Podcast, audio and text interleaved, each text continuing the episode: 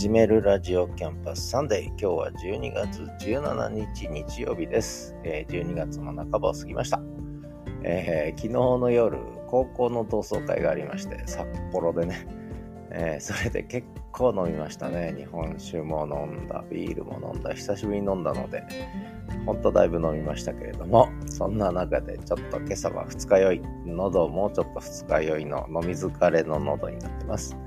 で、愛犬北海道犬の東一郎くんは、昨日の夜はずっともう夕方4時過ぎから夜中まで、12時ぐらいまでかな、私帰ってきたの。なので、結構6時間、7時間以上お留守番してたので、えー、お留守番の時は寝ないんですね、この子はね。なので、泣き疲れて、疲れて、疲れて、えー、心配疲れもあって、今ぐすいソファーで寝てますけどね。えー、そんなわけで、えー、私も結構二日酔いのこんな声ですけども、なんとか収録できそうかなということで、今日の始めるラジオキャンパスサンデーお送りしていきたいと思います。えー、今日は日曜日ですので、人生いろいろ思い出の一曲、そして第3コーナー北海道あれこれ、えー、第4コーナー最終コーナーがザ・トイチロー散歩でお送りします。まあ今日はちょっとね、高校時代の話しようかな。なんて思ってます。最後までお聴きください。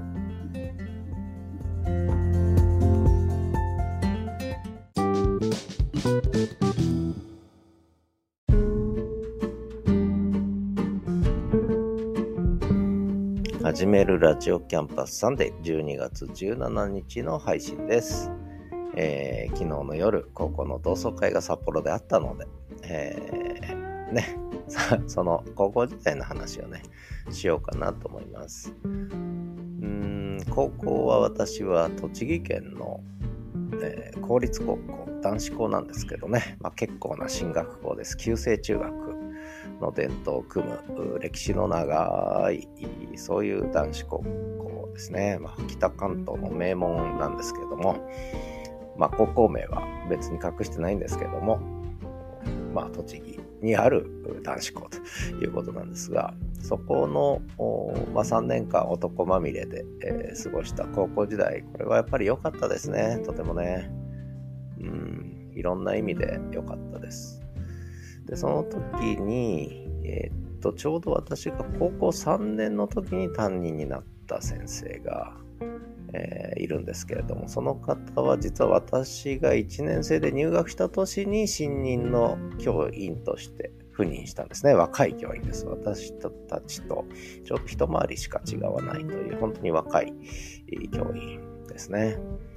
えー、まあそういう意味では、もう本当に初めて担当した学年が我々の世代ということで、えー、よくね、年に一度以上飲み会をやってるんですけども、まあ、東京でやったり、地元でやったりしてきたんですが、今回、なんと初札幌ですね。札幌、北海道進出ということで、札幌で、まあ、こじんまりと、全部で7名かな、集まって、えー、札幌で飲み会、同窓会やりました。えー、結局1軒目終わって2軒目、3軒目まで行ったかな。うん、3軒飲んで、えー、5時から始まって12時近くまで、えー、飲んでました。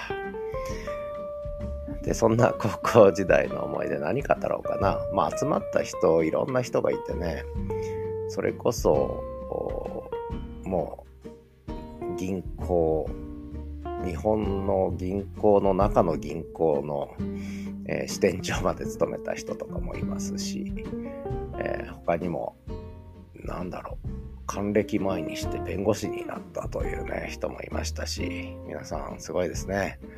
えー、もう立派な方がたくさんいて、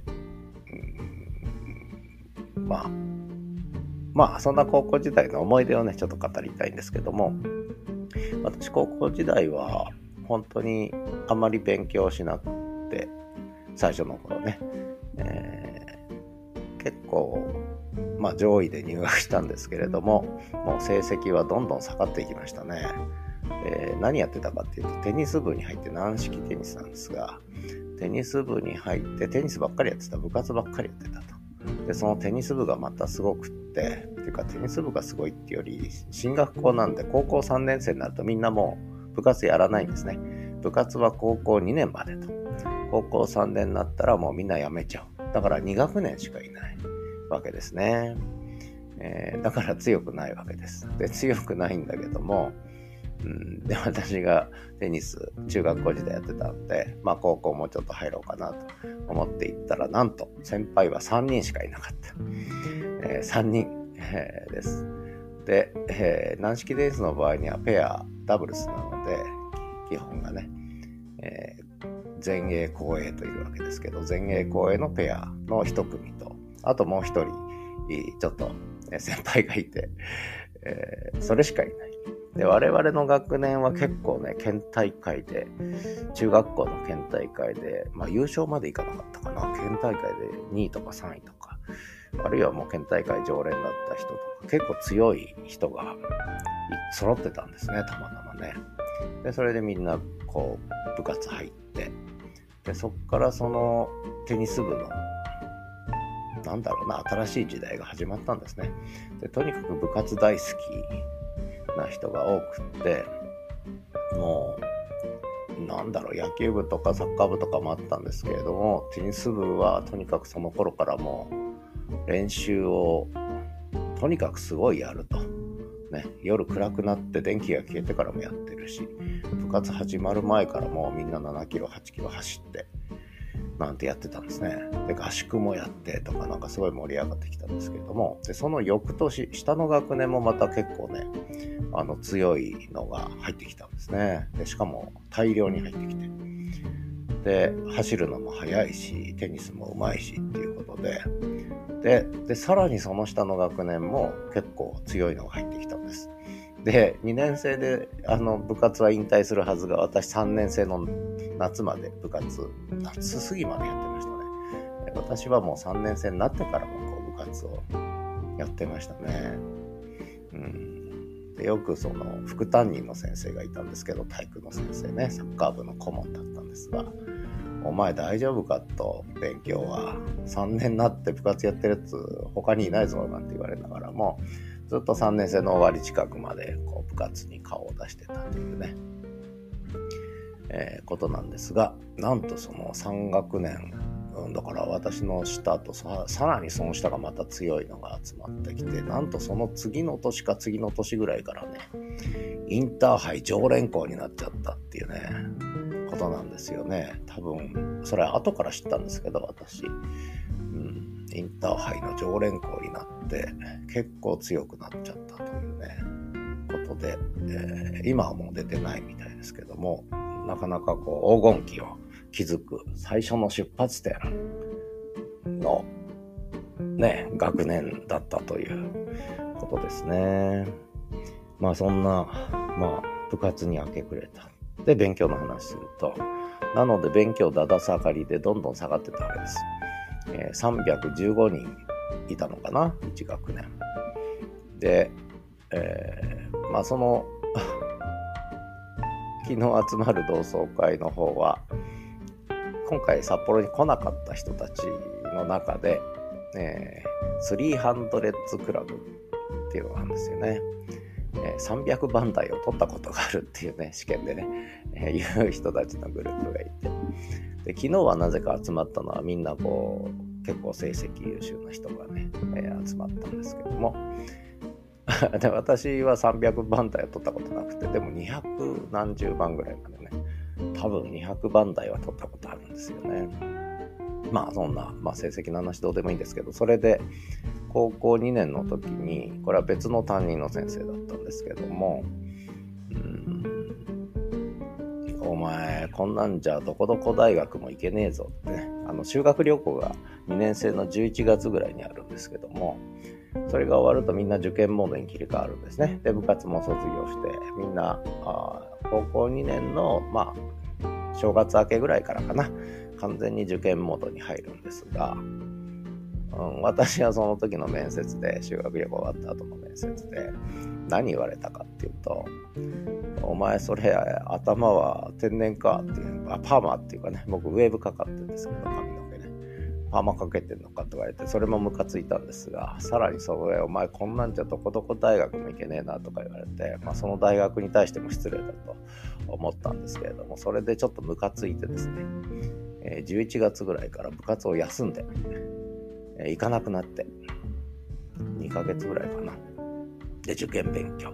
猛勉強したんですね。毎日夜中の3時ぐらいまで、え、やったわけです。ガリ勉君をね。で、私、あんまり家で勉強しない人だったんですが、その時はちょっと向きになってやって、で、年明けの実力テストかな違うかな ?2 年生の終わりの実力テストかな？まあ、とにかく成績がボーンと戻ったというか、上がったんですね。いきなり上がって。で、それで私安心して、また部活に出始めたと。せっせとね。もう、もう受験勉強いいや、ここまで出た。あとは維持すりゃいいや、みたいな感じで。それ以上あんまり向きにならずにね。えー、高校3年の時は結構ゆるーく、ゆるーく受験勉強してましたね。で、高2の終わりに何を仮勉やったかっていうと、あの、高校1年からの勉強全部やり直したんですね。全部。全部やり直し。一から全部やり直し。で、当時ラジオ講座っていうのがあってね、ラジオ講座をやり、そしてそれから真剣ゼミっていうのがあってね、福武書店の真剣ゼミをやり、で、あと Z 会ってあったのね、Z 会、今もあんのかな。Z 会をやりって全部やったのね。全部やって、高校1年からの全部やり直して。で、それでまあ、あ、で、私の行ってた高校は通学3、数学3まで高校2年って全部終わっちゃうんですよね。全部やっちゃう。なので全部こう高校3年はもう受験モードに入るんで、えー、高2までで全部3年間分を勉強しちゃうというそういう高校だったんですよね。なのでまあちょうどその時までにやったことを全部やりきるというねことをやったんですよね。まあよくやりましたね。若かったんですね。結局なんか部活と受験の話ばっかになっちゃって、高校時代の思い出全然語ってませんが、私の中ではその、ね、テニスに明け暮れたという思い出と、もう一つはそのね、ちょっと部活を2、3ヶ月休んで受験勉強に明け暮れた、え3ヶ月ぐらいの思い出が強くて、あとはまあいろんなね、男子校の晩からのつながり、部活の帰りに結構ね、えー、買い食いしたりとかいうのも楽しかったし、それぐらいしか思えてないんですよね。で、そんな、えー、昨日の同窓会に来てくれた先生は、我々が卒業の時に、まあ、最初の卒業生を送り出すわけですよね。しかも3年間見続けてきた、あまあ、弟たちを送り出すという、そんな気持ちだったんでしょうね。で、この曲を歌ってくれたんですね。卒業式終わってクラスに戻るじゃないですか。で、クラスに戻って当然 BGM っていうか、えー、伴奏もなしで、もうアカペラで、えー、この曲を歌ってくれて、これ今でも耳で覚えてますね。その時に歌ってくれた。もう目を閉じながら、こうね、思いを込めて歌ってくれた曲を今日は聴いてもらおうかなと思ってます。この曲です。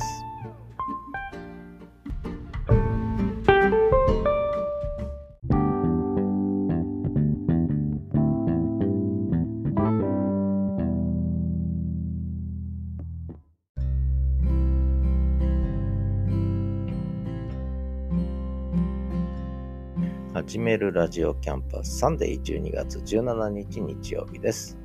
えー、思い出の一曲聴いていただいたのは、えー、私が高校の卒業式の時に担任の先生が教室で我々生徒たちに歌ってくれた妹よ ですね。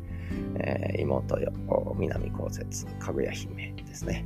ちょうど日本武道館ライブの音源があったので、それで Spotify の方で、えー、いていただきます。え、聞いていただきました。え、そんなことで北海道あれこれですね。北海道あれこれ。北海道あれこれは、まあ、昨日結構雪が降って積もりましたね。で、同窓会あったので、久しぶりに街中に出ました。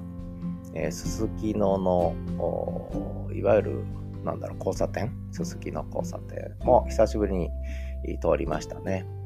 で、思ったのは、人手がすごかった。まあ、土曜日の夜ってこともあるんですが外国人の方も含めてもうコロナ前の札幌に戻ってましたねコロナ前のすすきのに本当に夜中近かったんだけど人がいっぱいでで、お店もだから2次会3次会の場所を見つけるの結構大変でしたね。どこも満席と言われて、えー、なかなかこう入るのが難しかったです。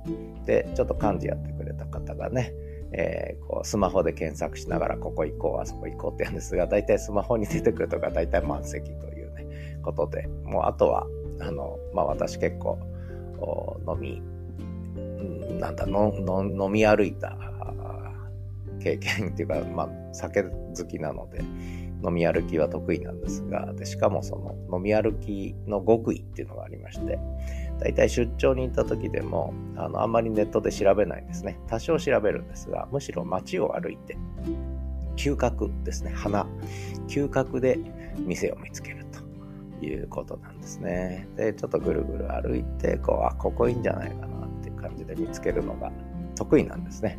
で、大体当たるんですね。えーで、まあ昨日はまあ久しぶりに酔っ払ってたんですけども、とにかくお店が見つかんないので、えー、じゃあまあこっち歩いてみましょうって。あっちの方じゃないかなとか言いながらも、当てもなくね、当てもなくっていうか嗅覚で、えー、こっち行こうっつって、で、それで2件引き当てましたね。そこそこいい感じでくつろげましたね。えー、2軒目を覚えてないんだけど、3軒目はよく覚えてるな。2軒目どこで飲んだんだったかな。また後で記憶をたどりたいと思いますが、まあそんな北海道あれこれ、えー、もう札幌も本当に賑わいを取り戻してえるなというのを改めて感じました。で、外国のアジア系の方がやっぱ多かったですね。もう道、たくさん本当に歩いてて、うん、すごかったです。えー、そんな札幌の街中ですけど、まあ半分酔っ払ってたのであんまりちょっと覚えてないんですけれども、結構ね、えー、すすきの交差点近くにあった有名な、えー、デパートとかね、全部建て替わってたんですよね。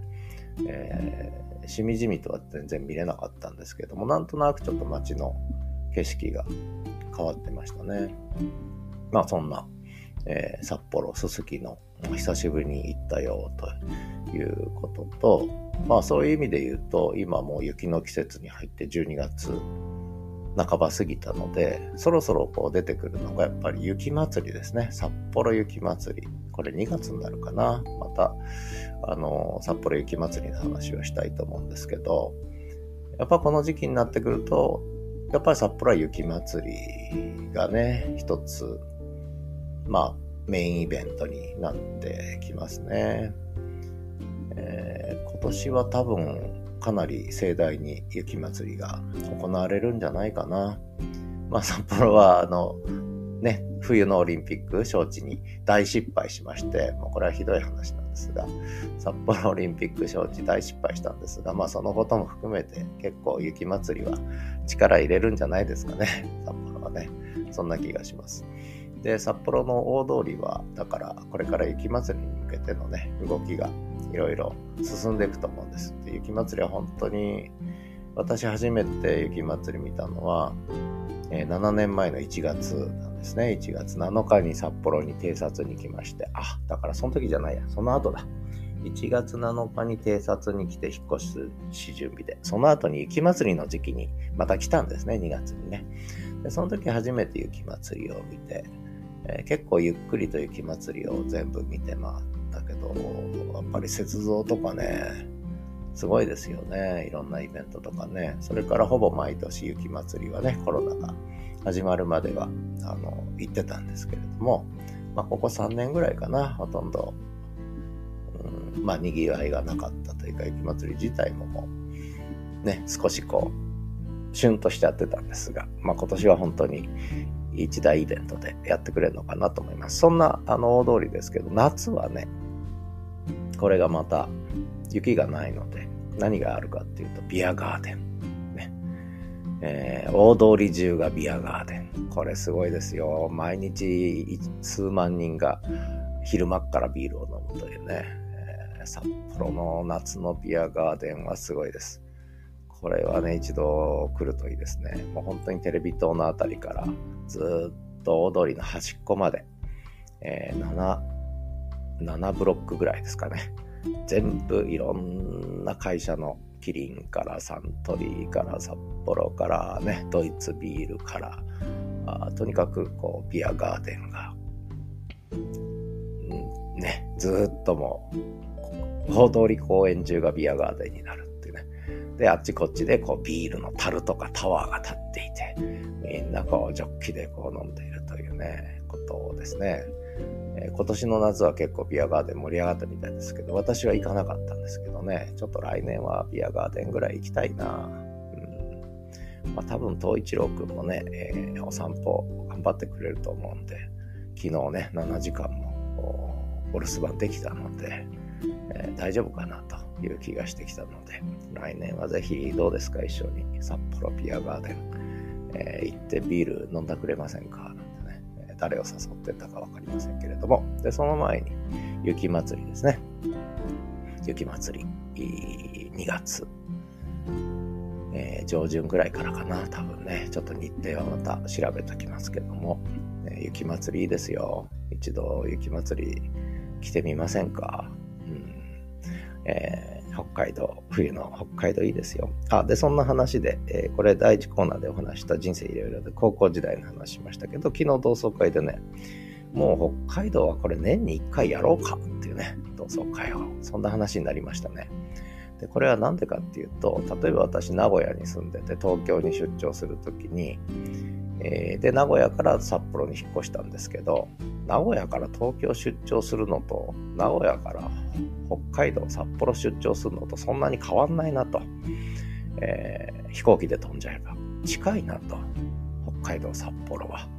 本当に飛行機乗っちゃえばあっという間1時間ちょっとで着いちゃう。ね。で、国内便だから結構、もう離陸の20分前ぐらいまでに行きゃいいんで、で、そうすると意外とね、下手にその東京に新幹線行ってそこから JR 乗り継いでどっか行くとさらに東京駅から1時間ぐらい大体かかりますよね。えー、そうすると名古屋からだとやっぱり3時間ぐらいトータル移動にかかるわけです。名古屋駅まで行くアクセスもあるわけだから、それ含めるとやっぱり3時間半、4時間ぐらいかかるんですが、それが名古屋のセントレア空港ですね。までだいたい名鉄で40分ぐらいで行けたし、でそこから飛行機20分後には離陸して、そうすると1時間でも飛行機乗れちゃうわけですよね。で、その後、1時間ちょっと乗れば、新千歳着いちゃうわけですよね。えー、で、さらに1時間かからずに飛行機降りてから札幌市内着いちゃうんで、そうするとやっぱりトータル3時間半ぐらいで、えー、完結しちゃうんですよね。だから本当東京出張とも時間的には全然変わらない。しかも今は安い飛行機。本当に安くなったわけね。逆に新幹線より安かったりするわけです。そうすると、あ東京出張より手軽に来れるし、しかも金もかからないと。安いと。いうことで、私はその、本当7年前、札幌引っ越すことがきっかけだったんですが、もうちょくちょくと札幌には来たし、それから名古屋にも、札幌引っ越してから名古屋にももう月2回ぐらい結構行ってたんですよね。えー、本当に週末とかにポッと行ってポッと帰ってこれるということなので、えー、ぜひぜひね、安い飛行機使って、えー、東京とか京都とか行くんだったら、札幌に来いというね、えー、もう札幌は本当今賑わってていいですよと夜のすすきのもいいし、雪祭りも始まるし、さらに夏にはビアガーデンもあるし、で、しかも昨日皆さん同窓会で言ってたのは、美味しい。食べ物が全部美味しい。昨日は刺身も美味しかった。牡蠣も食べましたね。えー、先方市の牡蠣ね、美味しかったですね。それから、あと何が出たかな。ああ、あら汁も美味しかったし、それからタチ。この時期はタチですね。タチってわかります？えー、タラの白子ね。で、僕の同級生が、あ、俺ダメなんだ、タラの白子って言ってたんですが、それは本州で食べるから、東京で食べるからダメなんで、北海道で食べれば絶対食べれるよと言って勧めた、あ、これうまい、食べれるっつってね。だから結局、えー、鮮度の落ちた臭みのあるものを食べてるから苦手だということなんですが、これはもう全然恋しい。臭みもない。新鮮なタチ、タチポンと言いますけどね。これも美味しいですね。で、さらにニシンの刺身。ニシンって刺身で食べれるの、うん、北海道は食べれるよ。ね、夏とか来れば、シシャモの刺身もあるよと季節限定でね。えー、そんな、あの、ホッケの刺身もあったりするんですけどね。そういったのは本州では食べれない。やっぱりね、いくらなんでもね。まあそんなことと、あと何を落としたんだったかな。あと美味しいもんがあったね。えー、忘れちゃいました。うん。また北海道のグルメはね、いろいろお話ししたいと思います。ああ、そうそうそう。今日はね、一人同級生が泊まりに来てくれるんです、民泊に。で、夜はなんかジンギスカンをやるということを言ってたので、これもね、羊肉は苦手だって人いるんですが、これは美味しいんですね、ラム肉ね。はい。まあそんなことで、えー、結局、すすきののにぎわいの話と、ちょっと北海道グルメの話、ビアガーデンの話をさせていただきましたということで、最終コーナー、ザ・トイチロー散歩のコーナーです。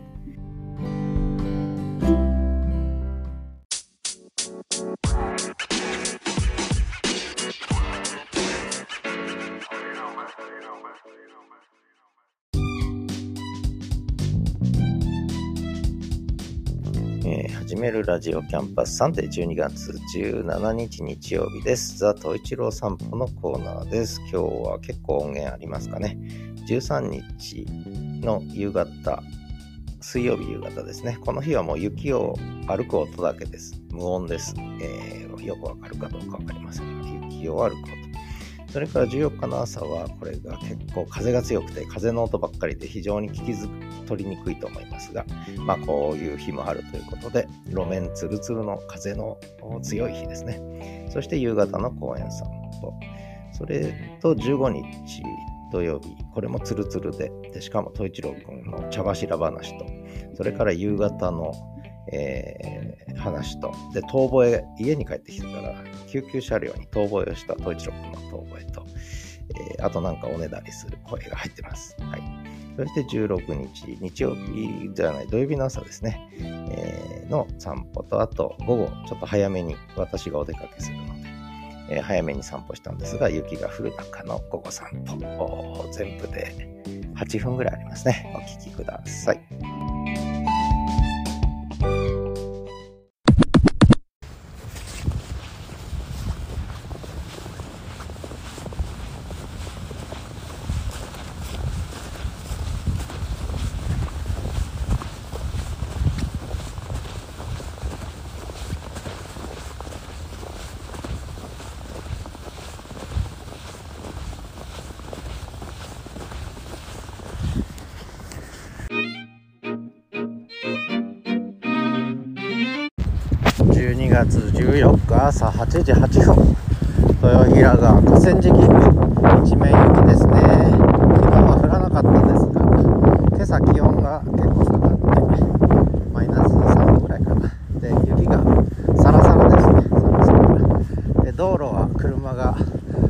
ドレスタイヤで磨き上げてもうツルツルですね。もう、えー、もう滑りまくりですね。注意して歩かないとんなわけで統一郎くんはなんか元気ですね。元気でお散歩。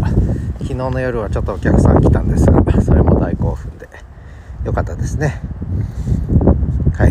元気ですね。ということでお散歩続けます。寒い冷たい。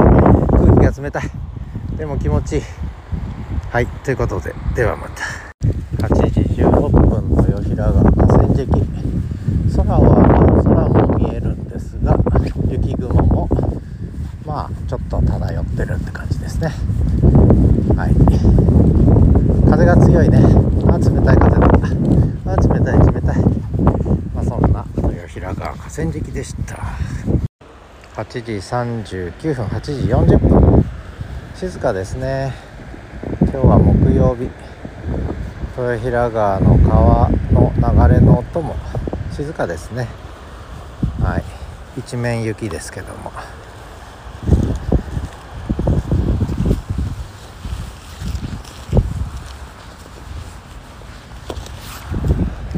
はい。東一郎くんは元気に雪の中お散歩してます。ではまた。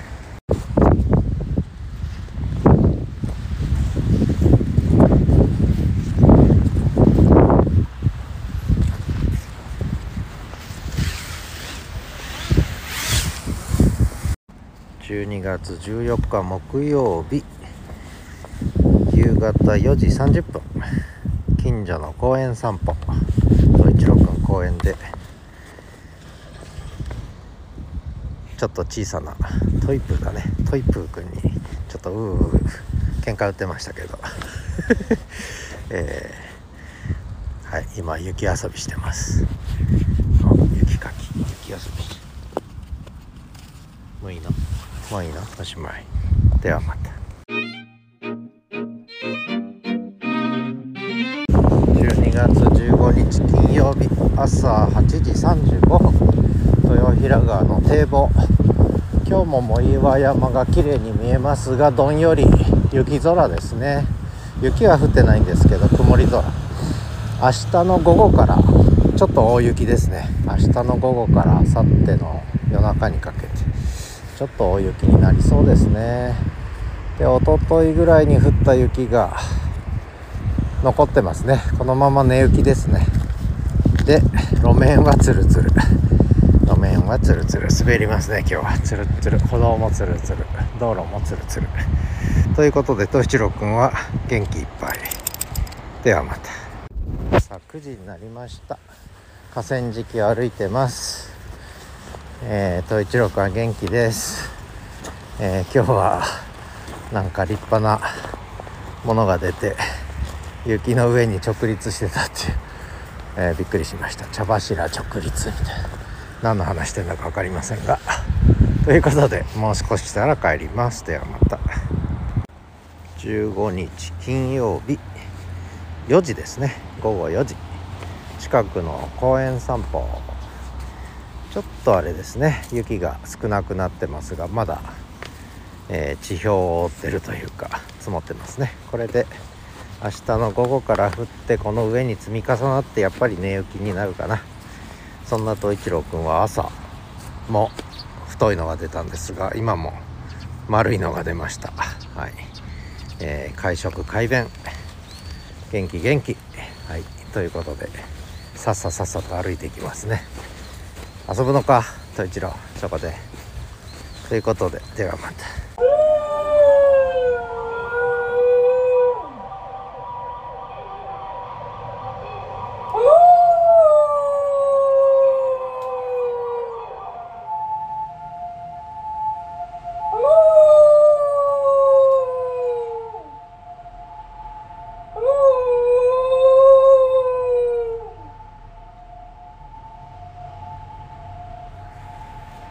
しまいらしいです。おしまい。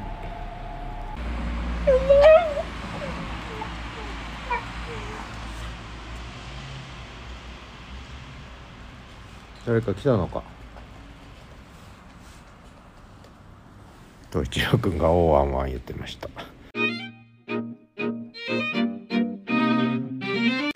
12月16日土曜日。早いですね。もう16日ですえー、朝8時22分今日の昼から深夜にかけて雪が20センチぐらい降る予報になってます、えー、今朝はまあそんなに寒くないですね。0か2度ぐらいです。はい冷たい朝ですけどもそんなに寒くない。豊平川の堤防にやってまいりました。今日は夕方から、えー、高校の同窓会があるので札幌でね東一郎くんお留守番。ねお留守番。お留守番っていうと反応する東一郎くんですが元気に散歩してます。はい。もう雪の中だとね本当にずっと雪の中居続けそっち降りれないよ東一郎ではまた東一郎くんがなんかの匂いにつられて引っ張るもんだからちょっとだけこけました。大丈夫ですけどね尻餅つきました。東一郎くん引っ張っちゃ嫌だって言ってんでしょ。ということで河川敷を歩いてます。何の匂いだお前？キツネか？うん？クマか？キツネか？ワンコか？クマか？ではまた。8時40分河川敷をのんびり歩いています。ワンちゃん3匹ぐらいあったね。はい。ということで休憩場所まで歩きます。お出てました。走った走ったお遊ぶのかお前。遊ぶのか。遊ぶのか。急にリード遊びを始めた東一郎くんはい。ではまた。雪が降ってます。結構積もりますねこれはね。えー、綿雪というかゆっくりと雪が待ってる舞い落ちてる感じですね静かにね。いいですね。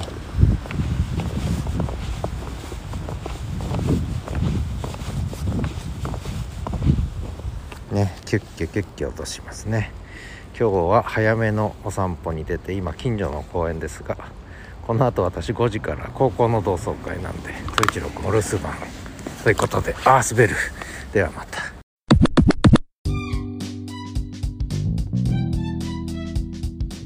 ということで、東一郎散歩の収録音源をお聞きいただきました。えー、っと、昨日の夜大雪の予報だったんですが、思ったほど降らなかったですね。まあ、20センチ弱ぐらいですかね。思ったより降らなかったですね。で、今日は晴れ間が出て、時々雪がちらつくという感じですが、明日からちょっと気温が下がる感じですね。まあ、そんな札幌です。ということで、えー、もう収録音源長かったんで、えー、トイジロー散歩のコーナーそれだけにしたいと思います。今ぐっすり寝てます。昨日のお留守番疲れて、トイジローくんすやすや朝のお散歩も行かずに今日はすやすや寝てますね。はい。ということでエンディングです。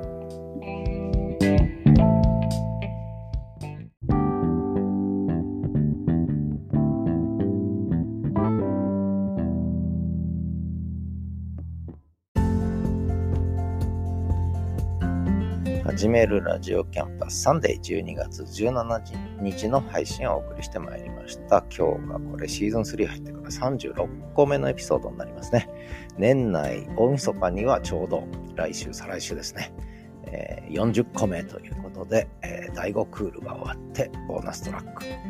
で、シーズン3はそこで一区切りにしようかなと今思い始めてますね。え、新年からはシーズン4に突入ということで、今企画を考え中ですね。えー、そんなことでもし何かリクエストとかありましたら、えー、シーズン4ね、来年から始まるぞなんてちょっと予告をしてみたいと思います。まあ年内はあと37、38、39、40とあと4回ですね。あと4回水日水日と配信をさせていただきたいと思ってます。次は20日、そして24日、クリスマスイブ、そして27日最後が大晦日ということで、シーズン3お送りしたいと思います。今日も最後までお聴きいただきありがとうございました。ではまた。